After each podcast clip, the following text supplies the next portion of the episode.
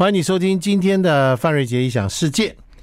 那么，我们今天要来请到一位帅气又很柔软的律师啊，来跟我们聊聊他遭遇到的一些呃纠结于亲情、家庭之间的一些案件，也可以提供给我们一些借鉴了。好，也许我们三不五时都可能陷入在同样的。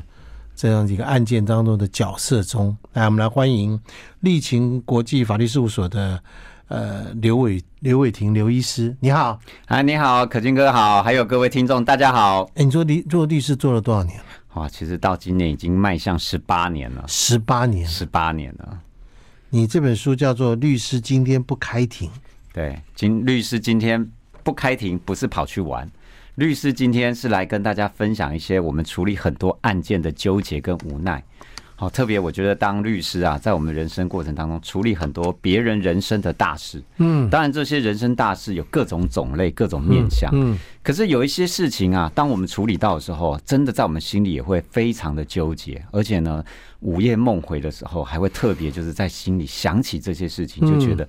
怎么会是这个样子？怎么会是这样子？对，所以刚好就有机会，出版社邀请我来写一下哦，在我律师职业的生涯里面，有一些让我印象深刻的案件。那所以我整理了十八篇的这样子的一个文章哦，那来分享给各位听众哈，分享给各位读者，来让大家看一下，说，哎，其实，在人性面哈，特别这都是在我们台湾社会所发生的，而且而且很多人到你面前都会血淋淋的。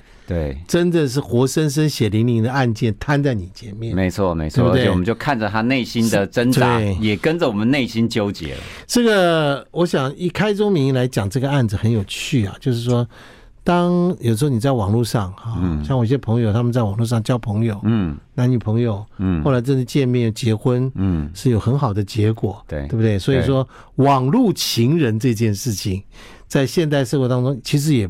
完全是很常见的事情，没错，没错，对不对？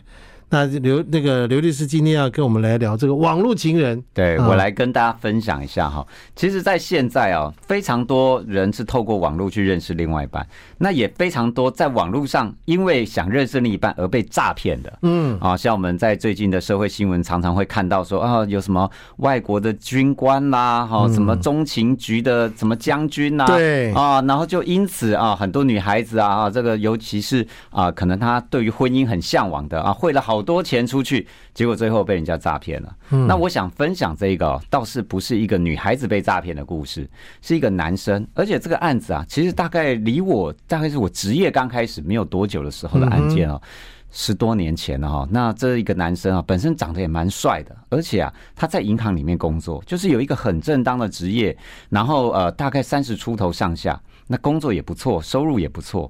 他呢有一个兴趣，就是在网络打游戏。啊，大家都知道，很多人是喜欢哦，在网络上面，因为呃下班很无聊，他可能比较宅，然后就在网络打游戏。那打游戏的时候啊，当然就会有一些跟你一起玩游戏的，不管男生或女生，在这个游戏里面的队友，哇，一起去攻城池啦，一起去抢救、啊哦、那个那个很有很有这个集体作战的，对，很有革命情感的，革命革命情感，对对，对，那他就这样子打游戏打游戏，哎，打一打。在网络世界里面，就有一个女孩子跟他还不错，哦，也互相会在游戏里面互相支援啊，互相帮忙啊，互相协助。那因此，他也就跟这个女孩子私聊了。好，换言之哦，这个女孩子不是主动来找他的哦，不是像我们看到那种网络诈骗啊，女孩子主动跟你嘘寒问暖，都不是。他跟这女孩子聊一聊，就觉得哎还不错哎，你这个他也女孩子就说哎，我正在读书啦哈，我我现在正在这个学校里面读书哈，那那那个工作啊课业啦也没有很繁重，所以当然有时间跟他一起玩游戏。那玩着玩着啊，这女孩子也就跟他讲说哎。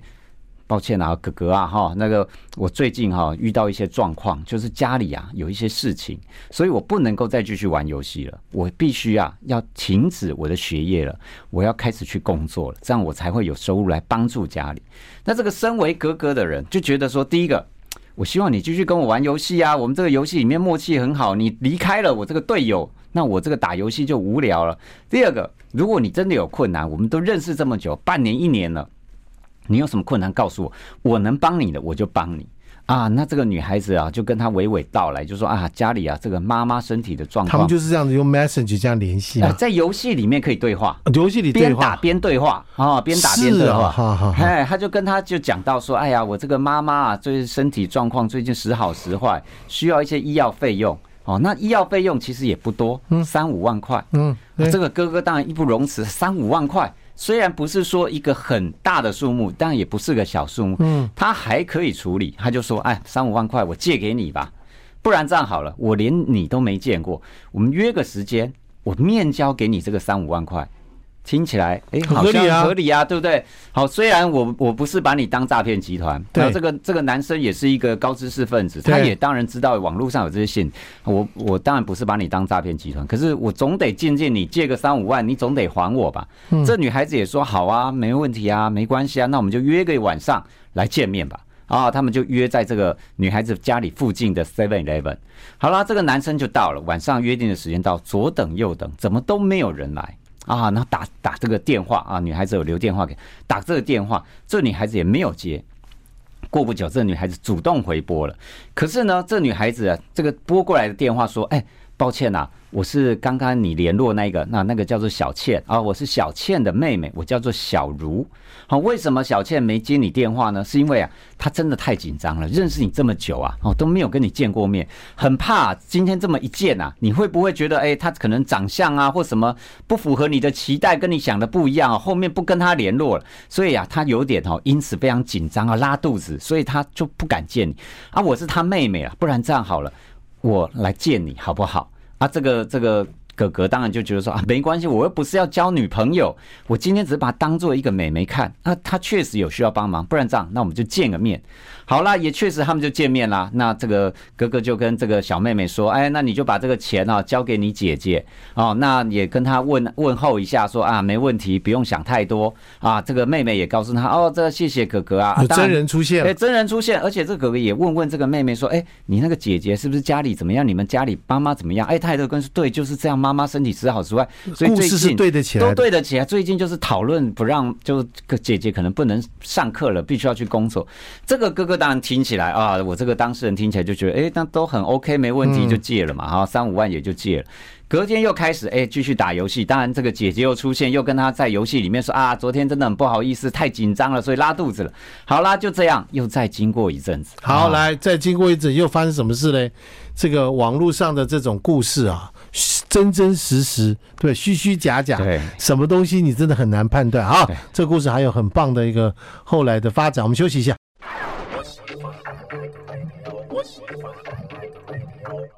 欢迎你回到范瑞杰异想世界。我们今天刘伟霆律师来跟我们聊到他所遭遇的故事，叫网络情人梦。这个是一个很经典的一个，这个在网络上你认识一个女生或者一个男生，两个人在网上聊得很开心，聊着聊着，对方可能因为互相都有一些感情投入了，或者你自己认为自我想象，自己想象的感情动动。当然，这个这个这个大家听起来的时候都会觉得说。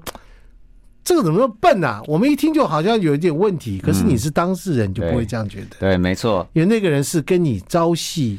在聊天讲的话等等的事情，好，刚刚讲的这个男生就这个，他们就继续打了，对，继续打游戏了。那就像我刚才讲的说，哎，他也真的经历过，哎，借出钱，可是呢，有跟这个妹妹有见过面，所以他也信任，确实这个姐姐是存在的啊。那只是说，哎，当然也希望再有机会见到这个姐姐。好啦，这个姐姐又再来了，要再来第二次了，也经过又经过一两个月，姐姐又再告诉他了，哎呀，最近啊。我妈妈身体的状况更严重了，所以这个医药费啊也不够了。我恐怕也真的不能继续打游戏，不能再继续陪你打游戏了。我的学业也真的必须暂停了。那我也必须要就是要处理妈妈的事情，所以又再次的跟这个我的当事人借钱。那这次的金额当然就比较大，十几二十万。那我当事人当然会觉得说，不然这样好了啦，你要跟我借十几二十万，我也可以借得起，也借得出去。那我们就再约个时间见面。可是这个姐姐就一直告诉他：“哎呀，真的不方便呐，哈，因为现在我的状况也不是太好，我都在处理妈妈的事情。”好啦，这个男的勉为其难借出这二十万，又借了，又借了。好，又借了，但总得要还吧，对不对？因为可是这个姐姐就没有工作嘛，她总期待她的身体状况好一点。结果再经过一两个月，这姐姐啊就告诉他：“现在啊，妈妈身体稳定了。”但是我要出国去念书了。哎，这个这个当时这个哥哥听起来就觉得不合理呀。啊，如果你这个要出国去念书，你的学费从哪里来啊？嗯，对不对啊？你要跟我借钱，你学费从哪里来？对呀，对啊。这个姐姐就告诉他：“哎呀，我就这个原本就有这样的计划啊，这个学业，这妈妈身体，我们本来在台湾念完，我就要出国去念。那个钱的部分啊，第一个我本来哈就有申请一些奖助学金，好需要这个国外会指引我。第二个啊，我也真的是需要钱的。”啊，我是真的不够钱的，只是我的这个课业的，就是申请的学业就顺利的有申请到，所以啊，哥哥，我可不可以再跟你借一笔钱？而且这笔钱还比较大，要一两百万。哇，对这个我当事人来讲，这个就。问题就大了嘛？对呀、啊，听起来就怪了。对啊，听起来就怪了。就是哎，你有这个我也没听过，然后突然这个说你要出国，你也没告诉我你有准备过出国这件事啊，突然要出国又要借这么大一笔钱。好啦，这个姐姐就告诉他，没关系，我也知道这确实是不好意思，有困难的，所以你不借我，我也可以谅解，那没有关系，没关系，我不用借我，就就这样子。好，大家也就想说算，哎，姐姐就消失了。就也没有在这个游戏里面出现了。对，哇，换我当事人紧张了，他当然也很难过，说：“哎呀，怎么不借你钱哦？怎么就消失了？”所以换我当事人去找他了，就是去搜寻啊。心灵上已经有寄托了。对，就是有一个缺陷，有个缺憾嘛。哈，大家可以想想看哈，这其实啊，如果我们是旁观者，我们会觉得。这个有某个成分叫养套杀啊，就是我已经建立你啊的这个信任，也试着跟你借过钱，你也真的借了，我就越借越大。等我要借到很大一笔的时候，哎，你不愿意借，我也可以理解，我就消失了，看你能撑多久。我的当事人受不了啦，就觉得啊，这个他很想念这个姐姐，所以就开始跟这个姐姐联络。不然这样好了，我至少可以借你个三五十啦。好，三五十，你不要去打工啦。好，你现在不要去打工，你不要去为了赚学费去打工。我借你三五十，你继续陪我打游戏啦。好，这个姐姐当然就同意了嘛。啊，又开始了啊，三五十借出去了，又玩个一两个月，还是没见到面，还是没见到面，又玩个一两个月，玩个一两个月，这姐姐彻底消失，完全消失。换我这当事人觉得，我是不是被诈骗了？对，哎，就就这么，总共借出，刚才算一算，至少借出将近一百万。哇！我当事人就赶快来找律师说：“哎，我已经找这个女的找一两个月都找不到，我合理怀疑我是被骗了。”那我们听他讲故事，你不是合理怀疑，就百分之百被骗了吧？对不对？所以我们赶快就协助他，赶快报警。嗯，报警，然后开始从电话、从这个网络的 IP 去找到这个女的到底在哪里啊？大家知道，其实我们科技司法调查是很进步的。他有妹妹啊，他对啊，他有妹妹啊，但这个妹妹也一样找不到啊。嗯啊，因为妹妹没有留资料，只有那时候出现过一次而已。嗯，好啦，我们就透过警方找了两个多月，警方通知我们去做笔录，他说找到这个姐姐了。哎呦，我们也很开心，哎，找到姐姐来，总是要赔我钱，因为我们告他诈欺嘛。嗯，到警察局，警察告诉我们一件事，说你们要找这个人，是不是就是照片的这个人？哎，我们一看，照片这个人不是啊。照片这个人是妹妹啊，嗯，我们要找的是她的姐姐啊，嗯，警方就告诉我，这个人没有姐姐，你现在看到的这个人就是当初你申请你说查手机的这个手机的所有权人，我们就莫名其妙，但这一个人是我们当初看的妹妹，为什么呢？因为她是剪短发，很短，很中性的一个一个女生。就是看起来不像女孩子，就是衣着很中性，头发型也很中性，所以我们一直觉得我们联络的，因为当时候姐姐给我们看她的照片是长头发的，跟这个妹妹是不一样的。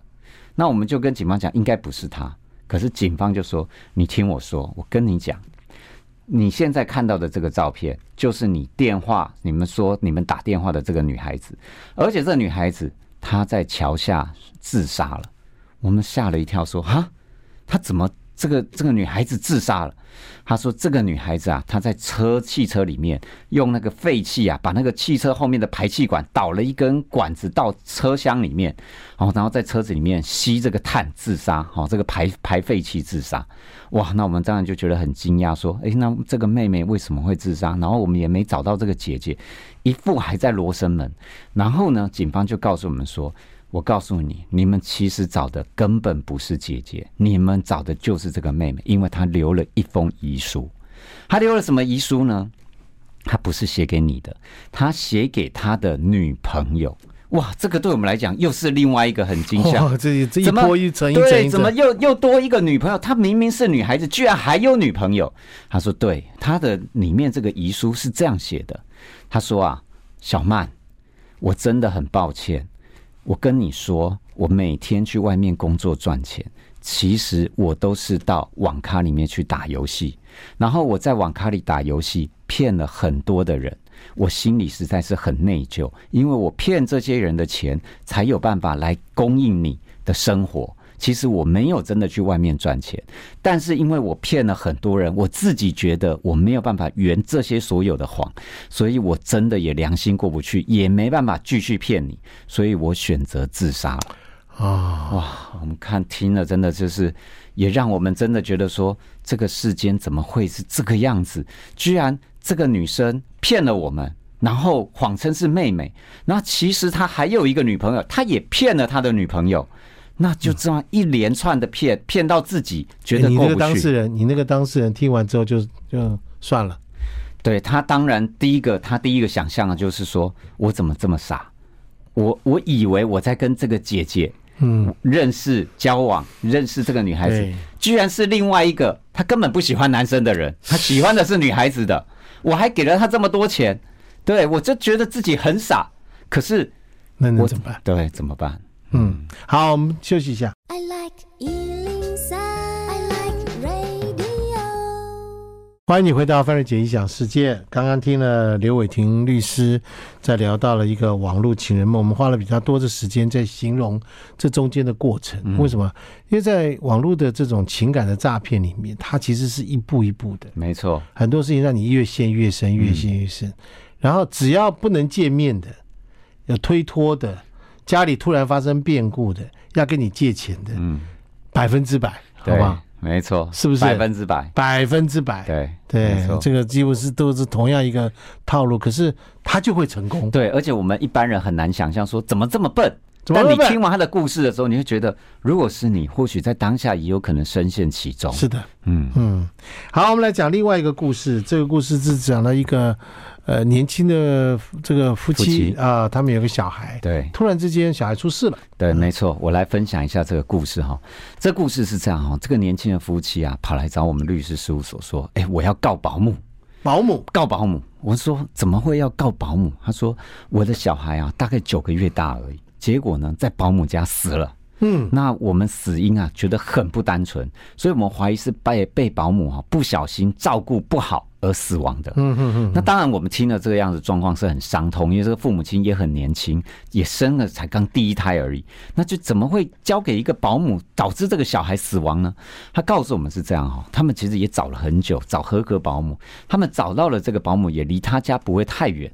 那这个小孩子呢，大概只有九个月大，之前都在爸妈自己照顾。可是因为实在是太辛苦了，爸妈都要工作，所以决定找到这个保姆。啊，这保姆除了带这个小孩以外，另外也带两个年纪比较，就是大概三四岁以上的小孩。所以依照我们现在保姆的规定，他是有机会带到两个大孩，一个小小孩这种状况，婴儿的状况。嗯，那这个小朋友呢，在这个保姆家其实就做几件事，一直躺着嘛，因为九岁不太会爬哦，九个月啊，九个月而已啊，九个月，对，没错，不太会爬。所以呢，只需要喂奶啊、睡觉啊，大概就这种生活照顾就这样。其实相对的是很简单的。嗯，那有一天呢，他们就一样日常生活，早上大概七八点送保姆到保呃送小孩到保姆家去，然后呢到早上十一点的时候，突然就接到保姆的电话，哎，你小孩死掉了，出状况了，赶快来。那这个妈妈当然一接到这个电话慌了，怎么回事？吓死了，对，马上就冲着哇，工作直接就丢着，冲到这个保姆家。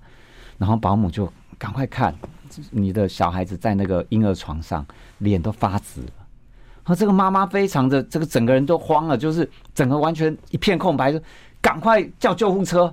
那保姆当然就啊啊，赶快打电话叫救护车。可是救护车毕竟要一段时间嘛，他等了一两分钟，不行，赶快抱着小孩，直接就自己冲到马路上去拦计程车，冲到医院去。那到医院去的时候，医生看到这小孩脸都发紫了，就跟他说：“这小孩可能已经来不及，没办法救了，所以就就往生了。”对这个妈妈来讲，晴天霹雳，不止晴天霹雳，是完全非常多的问号、疑问。大家想想看啊，第一件事情，如果今天小孩在保姆家发生了状况，保姆会不会主动第一时间就叫救护车赶快处理？是的，正常应该是这样吧？对，怎么会是叫我到保姆家去看你看我的小孩，然后看完确定好像有状况死了，赶快我才这时候叫打救护车？这根本不合逻辑。他觉得这保姆有问题。再来呢，他就请我们律师说：“啊，我们就去请警方调查这个路口的监视器啊，调一下说，哎，这个保姆啊，早上的时候有没有谁进出这个家？那我们调到的状况是这样，我们看到保姆的先生是有回家的，可是保姆坚称说没有，早上就只有他一个人，他照顾两三个小孩。哦，那我这也是觉得奇怪，那保姆的先生明明在家，为什么保姆说他不在家？所以我们也问号说，难道？”这个害死小孩的可能是这个保姆的先生吗？第三个，我们也觉得疑问，就是在这个婴儿床上啊，有这个小孩吐奶、吐奶的东西在那边，嗯、这也怪。那如果小孩有吐奶的状况，应该会擦拭啊，会整理啊，怎么就吐奶在那边啊，也没整理？然后，难道小孩是因为喝奶太多啊，噎到，然后吐了，但结果就噎死了？可能保姆根本没有。注意到，所以导致他噎死在那边。保姆后来才发现，难道是这样吗？所以充满了种种疑问。但重点就是，他们两对年轻夫妻生的第一胎，养到九个月，还跟他感情这么浓厚。对啊，突然瞬间，对两三个小时经过，才离开他们的手，两三个小时就走了。所以对于父母来讲，是天大大接受，完全不能接受。所以我们也询问了保姆，来，你来解释这些问题。第一个，为什么你没有打电话叫救护车？保姆说：“啊，我当时我也很慌张，所以我就只想到赶快叫妈妈回来，或许妈妈回来可以有救。”这个当然我们也很很觉得这个这个说法很牵强，但这就是保姆的说法。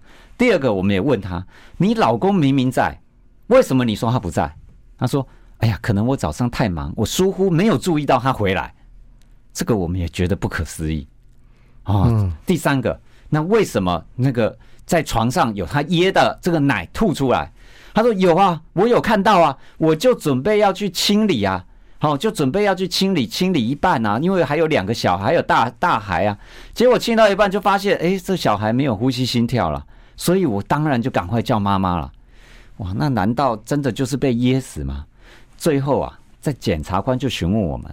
你们要不要考虑解剖这个小孩，嗯，才能够知道他的死因？可是你们知道，在我们传统的一般父母亲里面，解剖小孩是什么意思呢？就是把他四分五裂，让他死无全尸啊！因为我们的解剖就是将你身体打开，把里面很多的脏器拿出来，这是一个很残忍的过程。虽然父母不会看到，可是他们可以想象，这个小孩子就是死无全尸。可是对这个爸妈来讲，与其让小孩不明不白的死亡，他倒很想让小孩也知道自己死亡的真相，所以他们最后决定，我们要验尸，我们要透过解剖来知道小孩怎么过世的。好，到底结果破验尸的结果怎么样？我们休息一下。好。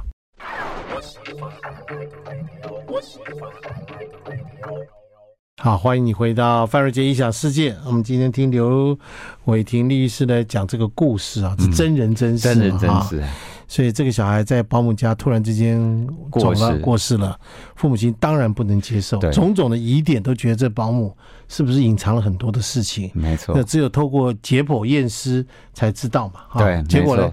结果啊，这个解剖报告大概也经过两三个月的时间，我们才知道这个结果。哇，很搞这么久？对，通常一个解剖它的。解剖的时间很快，可是写报告的时间来判定死亡原因的时间很久。经过两三个月的时候，检察官通知我们去，他告诉我们：“你的小孩是怎么死的呢？他也不是被噎死的，他呢本身在支气管上面看到有肺炎的发炎，最后因为肺炎的发炎导致他的肺衰竭而死亡。”哦，我们看了听了检察官讲的，完全不能接受。检察官啊！这小孩我送去的时候蹦蹦跳跳，哎，送去保姆家的时候，他的确曾经有过感冒，但是已经是一个多礼拜前，而且已经是经过最严重感冒都要好了，已经不太有感冒的状况，怎么可能最严重也没死，到已经很轻微了，隔两三个小时突然死？检察官，你是在骗我吧？我们完全不能接受。嗯，很有道理啊。我们自己当律师也觉得，因为我们看着他进出这个小孩跟保姆交接啊，进到这个保姆家的影片嘛，这个道路的监视器画面，小孩好好的啊，也没有说小孩已经很病，呃，这个身体很不舒服，然后送去保姆家，完全没有啊。小孩看起来就是很正常啊。检察官，你这个理由说服不了我，但检察官就告诉我们，这不是我写的报告，这是法医啊，你要尊重这个法医的专业啊。我也就是依照法医的专业结果告诉你而已啊。你有什么问题，你去问法医吧。那我们在台湾，法医有没有人可以挑战？目前没有其他的司法单位可以重新检验这个尸体。嗯，所以等于法医说了就算了。那我们当然也不知道法医是很认真的检查，还是很疏忽的检查，就忽悠一下就算。但是对最后的结果，当然事后我有问啊，我我事后有问高大成高法医啦，我说这个状况这个有没有可能？他说啊，这个有这个可能，因为大部分他们在做这个小孩死亡的勘勘验哈跟解剖，的确很多都用这个理由当做死因，可是会不会是？这个法医搞不好也是随便看看，就想说小孩大概都这样死，因为我们真的觉得我们这小孩不可能是这种情况死的。但不管如何，这就是结果，所以最后检察官也只能下一个不起诉处分，认为这小孩是自然死亡、因病死亡，所以跟保姆没有任何关系。哇，我们这个家长，你看，我们已经对死因非常多疑问，透过司法调查，结果还是一堆疑问，没有解决我们的问题，那到底该怎么办？他们到最后跟我说了一件事情，是让我感觉到非常的人性光辉的一面。他们告诉我说：“刘律师，虽然我们对司法失望，对保姆失望，但是我们没有对我们的家庭，没有对我们的小孩失望。我们呢，决定重新再把我们的小孩生回来。”嗯，哇！我说怎么样叫把你们小孩生回来？他说：“我们生的这个小男孩，我们虽然走了，他叫洋洋。”但是呢，我们决定，我们再怀孕，我们希望上天可以再给我们一个男孩，我们也会帮他取名叫洋洋。如果老天爷真的肯给我们再得到拿回，就是这小孩再生回到我们家庭，我们会更加的爱护他。真的如他们所期望的。后来，后来真的也再生了一个男孩，他真的也取名叫洋洋，而且呢，就把这些哥哥哈曾经有存在的这位哥哥。把他的一些衣物或者他使用过的东西继续给这个小孩继续来做使用，那后来我也有这个家长的脸书，看着哇，这个小孩也慢慢的长大，也快快乐乐长大。对这父母亲来讲，虽然他们很遗憾曾经有过一个孩子走了，可是他们反而更珍惜他们现在的这个孩子。所以我看到他们是非常幸福快乐，这些照片都充满了很多的爱。所以有时候我会觉得，虽然我处理到这些案件是让我觉得悲伤跟遗憾，可是反过来我也看到父母亲他们对爱小孩的心是很坚强的、坚定的，所以又再次的让他们得到这个小孩子。好，那这个是我写这篇故事一个最大的感受，当时候处理这个案件最大的感受。嗯，好，我们谢谢刘律师，谢谢休息一下啊。I like 好，欢迎你回到范瑞杰异想世界。我们今天要谢谢刘律师、刘伟庭律师，刚刚跟我们讲这两个故事。嗯，当然，我相信说有很多人在生命中碰到一些困难，要来找你，没错。然后就有些律师来找你，那找你的当事人通常会讲很多有利于他的，没错，对不对？没错。哎呀，都是对方害我了，我无辜啦，都是怎么样啦，干什么干什么？对。但是就律师的专业来看了，哈。不管是呃，你在故事当中写了十八个故事，我们刚刚只是谈了两个故事而已啊。你通常会做哪一些的判断？跟你的职业上的一些标准的 SOP，对，其实应该这样讲哈，在社会上会发生的事情，因为我们处理太多了，所以会感受到大同小异。嗯，那既然大同小异，就会有很多雷同之处。是，所以当当事人告诉我他遇到这些 A B C D F G 的事情，有遇到很多对他不友善的事情，那当然我们也会想跟他了解。好，那这些对你不友善的事情有没有相关的人证物证？好，又或者为什么会有人想让你得到这个不友善的结果？那或许从这些听闻里面，不管我的当事人避重就轻啊，或者是说，哎，有一些事情隐匿了，都可以从这些讨论当中可以发现一些真相。啊，特别是有一些他觉得，哎，应该有的，哎，那为什么这个证据会拿不出来？或者他明明讲说，哎，他实际上在那个时间点可能给了对方什么什么什么，好，可是呢，请他拿出一些佐证，证明你真的有给他什么东西，却拿不出一些证据来佐证。那我们其实心中就会有个底，说啊，或许我们的当事人哦，人之常情，为了保护自己，为了呃说法上面比较有利于自己，所以把一些自己不利的内容去做一些隐匿。哦，但是我们也会告诉他说，像我们遇到一些比较夸张的，我们可能会这样善意的跟他建议说，虽然你跟我讲的我都能够理解，可是啊，可是你少了这个少了那个，可能法官或检察官听你说的会觉得你可能讲的不是实话。嗯哦，就是不是我认为你讲的不实话，是这个样子缺少了这些东西呢？可能法官或检察官会觉得你讲的不是实话，那我的当事人或许会比较愿意坦白一些哦，因为毕竟他最终不是说服我，最终是要说服法官跟检察官。哎，我来请教你啊，就是说，假设你今天找了有一个 A 来找你，嗯，他跟你讲了很多很多很多事情，嗯，说 B 要害他，嗯啊，或 B 怎么样，他是受害者，A 是受害者，嗯。你弄了半天查查了以后，发现 A 其实并不是他讲的，他在说谎。对，他想利用你。对，好不好？对，他可能从不同的报道或者人家知道说刘律师是一个很厉害的律师，他想借由你来处理某一些事情。你应该有碰过这种事，有碰多蛮多的，碰过蛮多的，蛮多的。你怎么处理？好。当然，第一个了哈，我们首先要先去确认他说的内容是真是假嘛哈。那当然，从我刚才所讲的，能够提供一些证据面，就可以大概知道百分之他讲的可能百分之五十、百分之四十，或甚至只有百分之十是真的。那如果确定啊，我大概可以知道他讲的很大部分不是真实的内容，我可能就会婉拒他，我可能就会跟他讲说，哎，这个内容因为少了这些，我其实很想帮忙你，可是恐怕没有帮忙帮忙你达成你要的目的。例如说，你想打赢官司，或者你想让对方怎么样，我可能会达不到你的期待。那在这种状况下，还是你去找别人更厉害的人可能会比较好。你基本上会不接？对，我基本上会婉拒他，除非他有跟我来重新的啊、呃、告诉我说，那如果是怎么样怎么样呢？或者是我告诉他，如果你往哪个方向呢？那或许可以再调整。所以打不赢的官司你不接。啊，倒不一定是打不赢。对，其实每个人的目的也不一定要打赢官司。有的人他打官司是为了拖时间，但不管如何，你总得坦白让我知道你有什么样子的这些材料，我才能够帮你达成你想要的目的。嗯，那如果你今天告诉我是假的，却要达成你的目的，我也做不到。那到最后你又失望了。那你失望呢？到最后又怪到我身上来了啊！所以我比较呃出发点会是。